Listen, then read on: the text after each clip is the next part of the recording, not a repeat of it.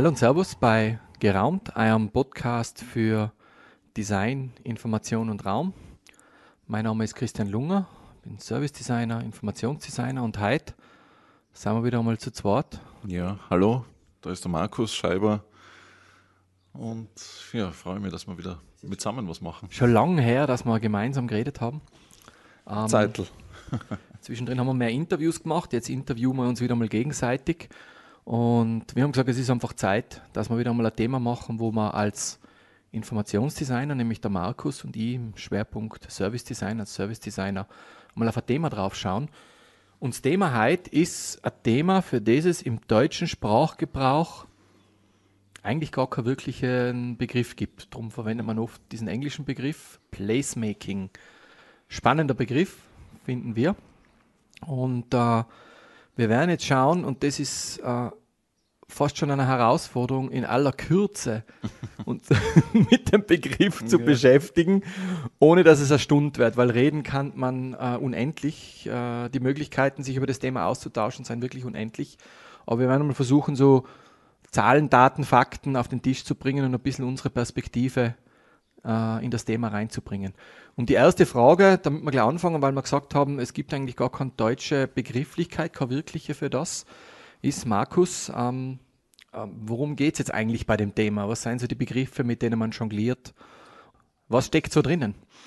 Ja, ein Begriff, du hast eh schon gesagt, den gibt es auf Deutsch irgendwie nicht. Vielleicht kann man am besten, würde ich ihn vielleicht übersetzen mit Lebensraumgestaltung. Ortsgestaltung, sowas in die Richtung. Aber auf Englisch äh, klingt er einfach äh, nach mehr. ähm, ja, Placemaking, was ist Placemaking? Ähm, ich würde es so beschreiben, dass es die Gestaltung eines Raumes ist, um den Raum lebendiger zu machen, um den Raum für die Menschen äh, interessanter, angenehmer zu gestalten. Ähm, das würde ich so sagen, ist Placemaking, wobei ähm, da gibt es noch andere, andere Begriffe wie Super Graphics oder Super Blocks, da kommen wir später nochmal drauf zurück. Ähm, die haben auch mit diesem Begriff Placemaking zu tun, beschreiben aber ein bisschen was anderes. Ja. Wo es eine tolle, eine tolle Definition davon gibt. Es sind eigentlich zwei Sachen. Markus, du hast mir zur Vorbereitung einen Artikel geschickt, den habe ich extrem gut empfunden ähm, wo sich ein Team sozusagen mit dem, mit dem Begriff beschäftigt, äh, in sehr reichhaltiger Tiefe. Und der zweite Artikel ist ähm, auf der Seite von der Society of Environmental oder Experiential Graphic Design, wie sie sich hier umbenannt also haben. SCGD. SCGD als, als Ableitung oder als Abkürzung, nicht Ableitung. Ähm, den Link werden wir auf jeden Fall auch in die Shownotes hineingeben, aber nur in aller Kürze, weil mir der Begriff so gut gefällt, weil Sie beschreiben es nämlich als alle Gestaltungsmaßnahmen, die dazu beitragen, dass eine Verbindung zwischen den Menschen und den Plätzen, in denen sie leben, hergestellt wird. Und Sie schauen da auch sehr stark ähm, eben auf diesen Kommunikationsaspekt mhm. von Plätzen. Und auf diesen multidisziplinar, multidisziplinären, das ist das noch rauskriegen. äh, diesen multidisziplinären Ansatz äh, für die Planung, Gestaltung und Entwicklung von öffentlichen Raum, Räumen. Ähm, Sie beschreiben das sehr schön mit diesem Connect People to Place, äh, Places. Also finde ich sehr passend und, und, und äh, geht meiner Meinung nach richtig in die Tiefe von der Bedeutung her.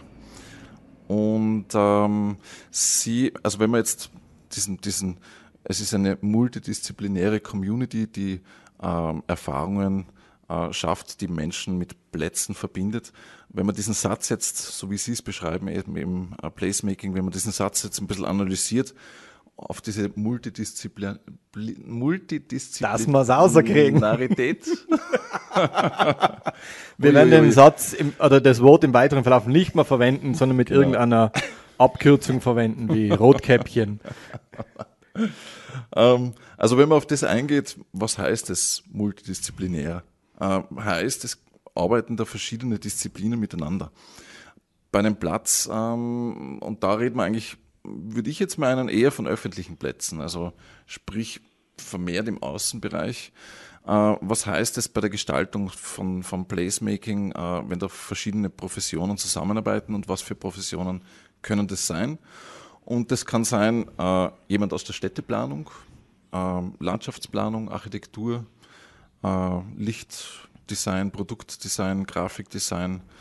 Ähm, also viele unterschiedliche Disziplinen, die da zusammenarbeiten und äh, gemeinsam an der Gestaltung, vielleicht Konzeption äh, arbeiten. Und was man eben nicht vergessen sollte, ist ja dieses Thema der Grafik und der Kommunikation. Mhm. Ähm, äh, ich würde sagen, das ist Teil, vor allem bei der Society for Experimental Graphic Design, die lassen das ja wirklich schon in die Definition einfließen, dass diese gesamten Disziplinen gemeinsam an der Identität, an der Funktionsweise und schlussendlich an der Wirkungsweise von so einem Platz zusammenarbeiten. Und das finde ich ja spannend. Ähm, man, es kann auch manchmal sein, dass zum Beispiel in einem Architekturbüro innerhalb des Architekturbüros unterschiedliche Disziplinen daran arbeiten, weil einfach die Disziplinen innerhalb des Büros angesiedelt sind. Es kommt aber ähm, auch gleich oft vor eigentlich, dass man einen externen Informationsdesigner, Grafikdesigner, Kommunikationsdesigner so wie uns einfach auch zum Projekt dazu holt, mhm. weil man sagt, den Blickwinkel hätte man gern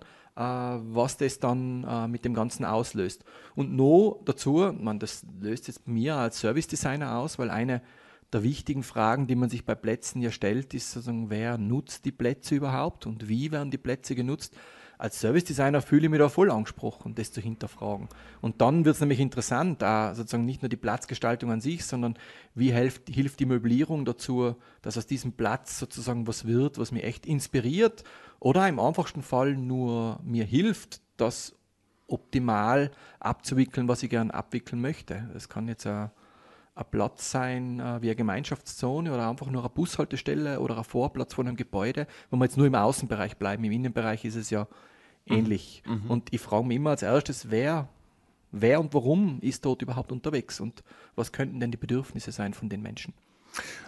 das bringt uns vielleicht eher auf einen Punkt, ähm, weil es hat Placemaking ist auch rein von der Geschichte her, ist dieser Begriff ja in den 60er Jahren entstanden in, in den USA, wo es darum ging, ähm, dass äh, der Autoverkehr äh, jetzt nicht mehr so dominant sein soll im, im Stadtraum und man mehr wieder auf die Bedürfnisse äh, der Menschen eingehen sollte.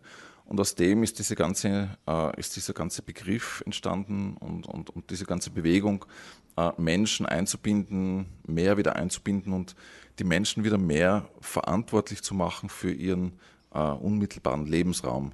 Und aus dem her ist dieses Placemaking eigentlich auch, auch immer verbunden mit so einem äh, sozialen Charakter, also ich sage jetzt mal sozialen Charakter in dem Sinn, dass Menschen eingebunden gebunden werden, also partizipativ, dass man gemeinsam etwas entwickelt. Und da spricht es, also da, das, das dockt an dem, was du gesagt hast, mit dem Service-Design-Gedanken an.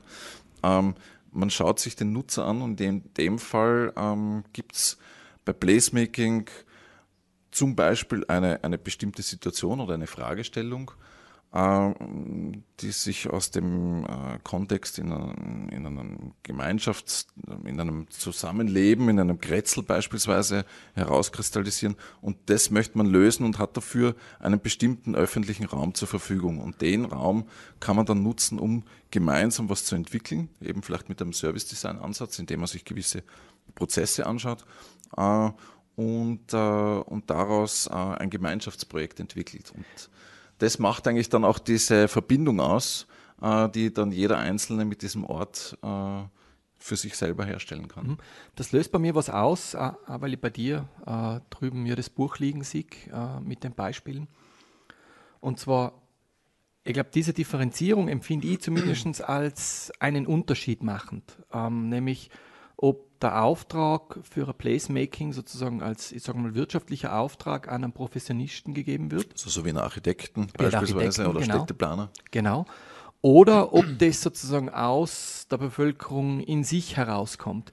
Weil es nämlich dann aus meiner Sicht dann auch ganz andere Anforderungen an uns als Professionisten stellt. Also als systemisch ausgebildeter Mensch sage ich, wenn das aus der Bevölkerung rauskommt oder auch generell, wenn ich einen Platz mache. Ich finde, wenn man dann, dann geht es ja sehr stark in das Thema Prozessbegleitung hinein. Also wie stellen wir sicher, dass der Prozess, dass diese Menschen äh, eine gute Prozessbegleitung haben, dass das bestmöglichste Ergebnis für sie rauskommt. Und das verlangt sozusagen andere Herangehensweisen. Also nicht nur Experte, äh, Experte, Experte, Experte, sondern die Bevölkerung als, als, Experten auch entsprechend mit, mit hereinzunehmen. Oder die Gruppe an Menschen, die gesagt haben, jetzt möchten wir mit dem Platz was machen. Was immer das ist, eine Straße, ein Vorplatz, eine Wiese, da gibt es ja ganz unterschiedliche Sachen. Ihren Spielplatz. Du hast ja tolle Beispiele, ähm, die, die wirklich, also nicht nur visuell super sein, sondern auch von dem, was dahinter steckt. Also es gibt viele Beispiele, die begleitet sind von Professionisten, aber trotzdem mhm. die Bevölkerung einbinden. Also in dem Sinn, dass es beispielsweise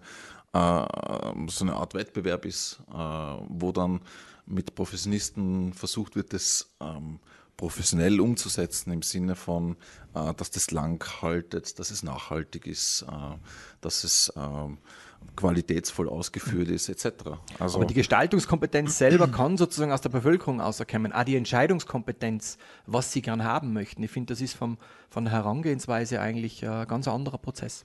Ja.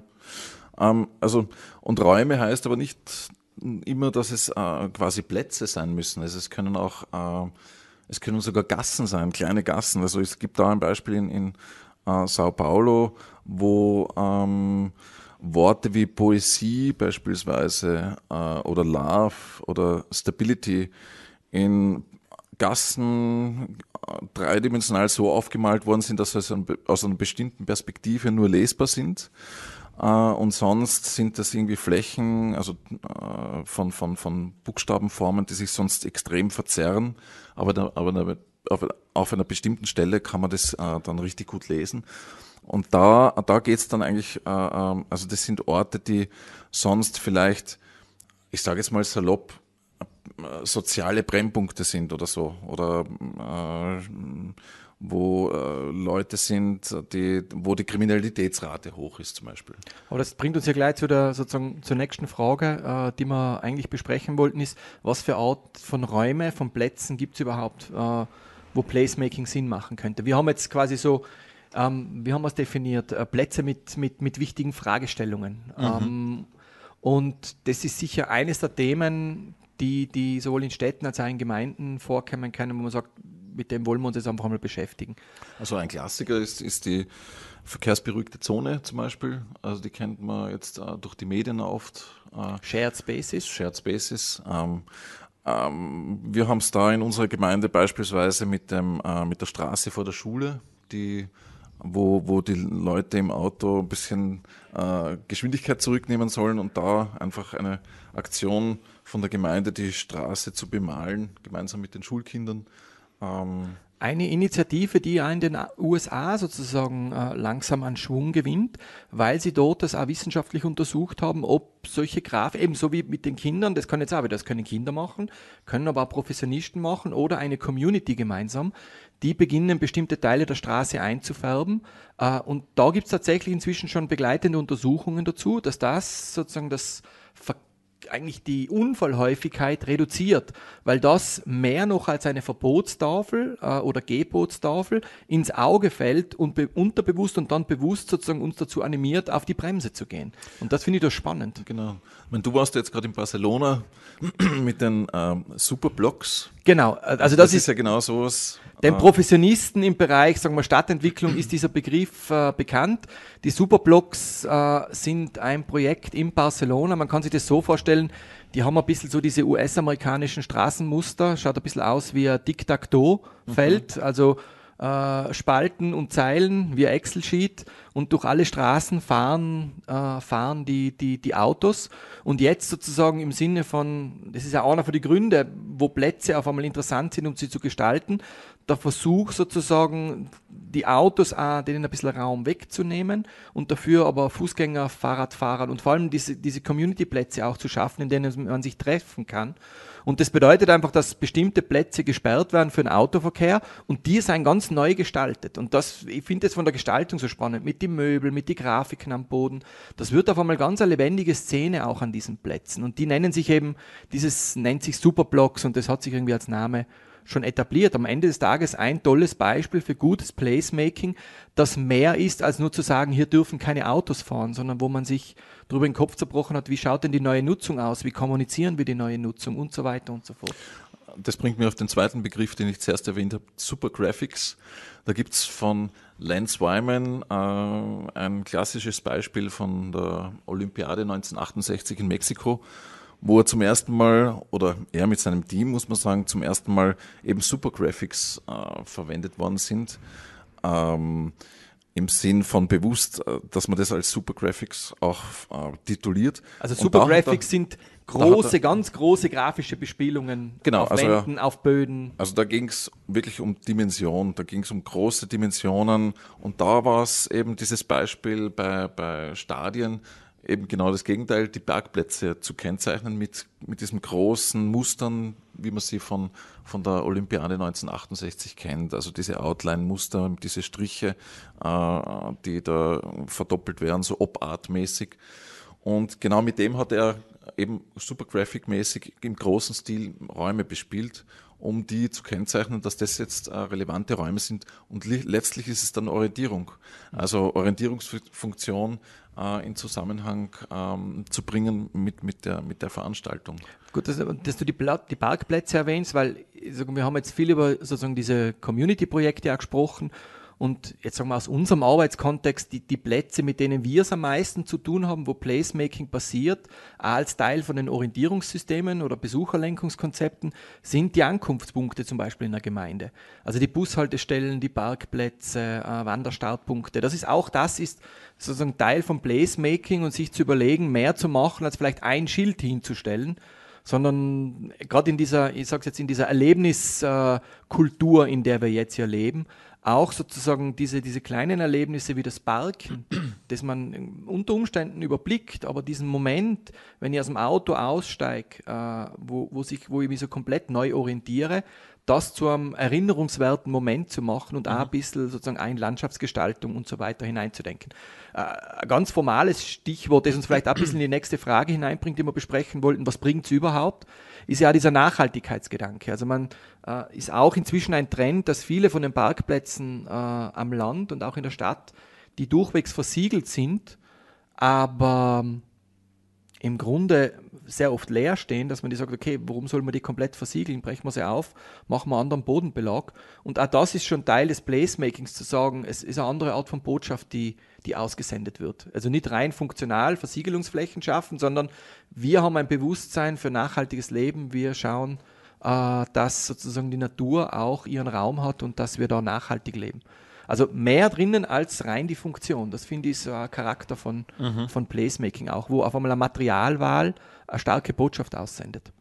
Man letztlich ist ein wichtiger Punkt ja diese Eigenverantwortung, die dann, wenn man jetzt soziale Projekte mit Placemaking verbindet, dass es dann äh, eben, dass man diese Eigenverantwortung der Bürger für ihren Lebensraum stärkt. Ähm, und dass sie sich dann letztlich wohler fühlen, vielleicht sogar inspiriert fühlen.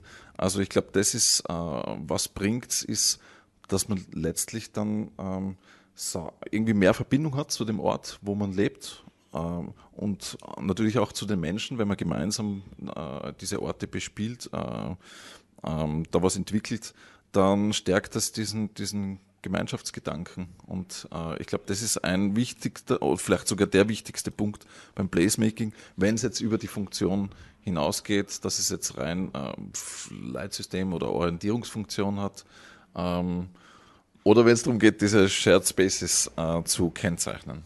Du hast jetzt auch wieder, ähm, also die, diese Fragestellung, die jetzt kommt, ist, warum macht es überhaupt Sinn, darüber zu reden? Es seien jetzt, finde ich, schon einige Argumente gefallen. Ähm, das erste Argument, was kommen ist, man, man kann sozusagen diesen Gemeinschaftssinn innerhalb eines Ortes, eines Grätzels, eines Bezirks, einer Gemeinde, einer äh, Wohngemeinschaft, auch um im kleinen Bereich zu denken, stärken, indem man gemeinsam sich einen Platz vornimmt und ihm eine Identität gibt, der Ausgestaltung, das die eigenen Werte entspricht und dieser Qualität des Platzes.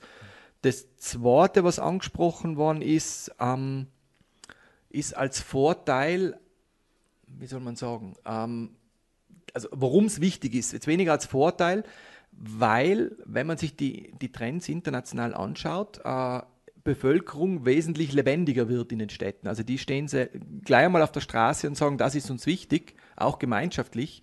Das heißt, man hat eigentlich Entwicklungsenergie. Äh, in den Orten. Ich merke es ja bei euch auch beim Kulturverein. Ihr tut was, Sachen sind euch wichtig und, und ihr geht dann raus. Und die Energie zu nutzen, glaube ich, ist eine, eine wesentliche Ressource, die wir haben, um auch tolle Plätze, tolle Lebensräume in den Gemeinden zu schaffen, wie immer sie dann ausschauen, kleine oder große Plätze. Insofern finde ich, ist das auch was, was sozusagen auch diese Entwicklung hin zum Placemaking antreibt.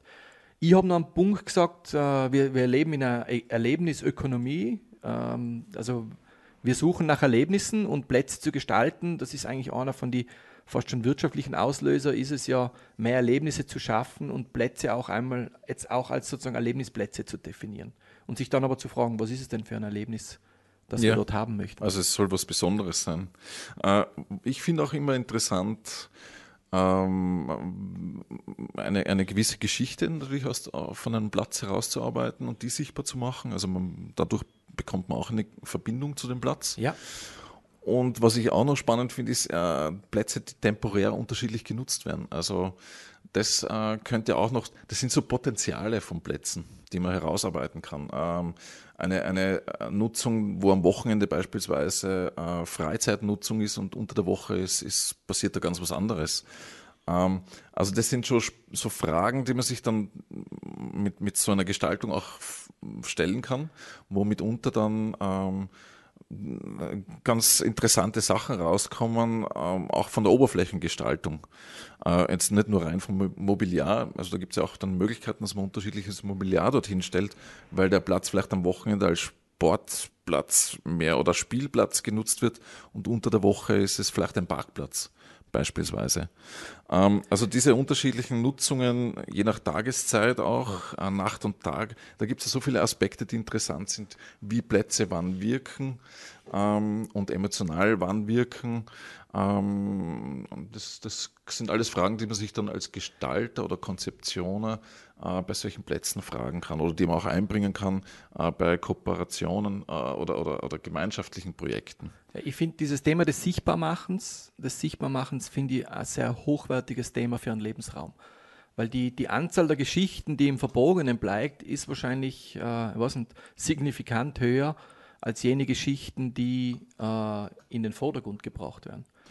Also für mich vielleicht jetzt noch zum Schluss, äh, äh, was für mich äh, immer interessant ist oder was eine, sagen wir mal so, was eine, eine, eine Qualität eines Platzes ausmacht, ist, wenn es in mir selber so eine Art innerer Dialog auslöst. Also wenn ich auf einen Platz komme und dann fängt es an, in mir selber irgendwie äh, stelle ich mir Fragen oder warum ist so etwas so oder oder es, es der Platz spricht im wahrsten Sinne des Wortes zu mir. Und wenn so ein innerer Dialog bei mir anfängt, ist das für mich ein ein Zeichen dafür, dass dieser Platz äh, irgendwas bei mir bewirkt und auslöst und insofern, ähm, wenn es gewollt ist, dieser, die, also diese Botschaft, die er dann ausdrückt, dann äh, finde ich, ist das ein gutes Merkmal, ein gutes Zeichen, dass, das, äh, dass der gut, gut gestaltet ist. Ja.